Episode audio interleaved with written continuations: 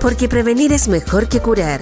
Radio Universidad Andrés Bello te invita a seguir estos prácticos y sencillos consejos. Así, entre todos nos cuidamos y nos protegemos.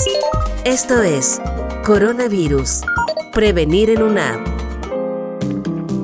Hola, mi nombre es Mario Navarro, docente de la Escuela de Química y Farmacia de la Universidad Andrés Bello.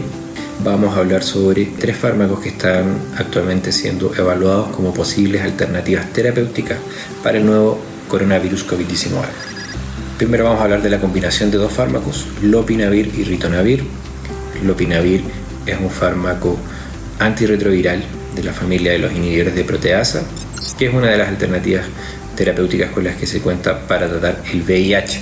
En la actualidad, esta asociación de lopinavir y ritonavir se utilizó bastante en China durante el outbreak de eh, COVID-19 y recientemente se publicó un estudio clínico en donde se plantea que la combinación de estos dos fármacos no mostró efectos eh, clínicos importantes en los pacientes. Sin embargo, no se descarta que la combinación de lopinavir y ritonavir más otro fármaco o el uso de estos fármacos en dosis mayores pueda tener algún efecto favorable en la progresión del COVID-19.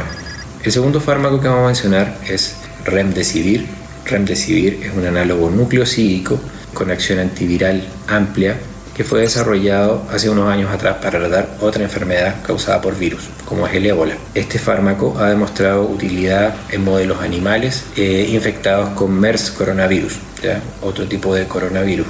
Y al igual que con cloroquina y con hidroxicloroquina, Remdesivir ha demostrado in vitro, en ensayos de laboratorio, ser capaz de inhibir la replicación de COVID-19.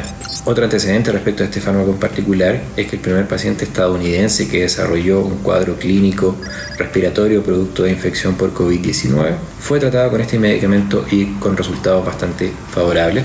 Así que en base a estos antecedentes, em, se, planteó y se está desarrollando un estudio clínico fase 3 para evaluar en una población mayor la efectividad de remdesivir. El tercer medicamento que vamos a mencionar es tocilizumab.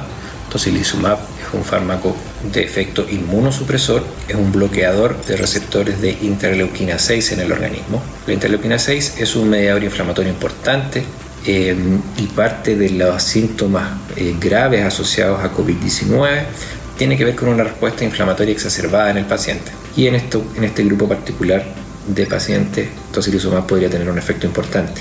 Hay un eh, reporte de casos publicado en China en donde eh, tocilizumab mostró un efecto clínico importante en pacientes con neumonía severa y crítica producto de COVID-19. En base a estos resultados alentadores, el laboratorio fabricante de este medicamento anunció la semana pasada que va a realizar un estudio clínico en distintos países, en distintos países, entre ellos Estados Unidos y el Reino Unido, para probar en eh, una población mayor la efectividad de este tratamiento porque prevenir es mejor que curar. Esto fue Coronavirus. Prevenir en UNAP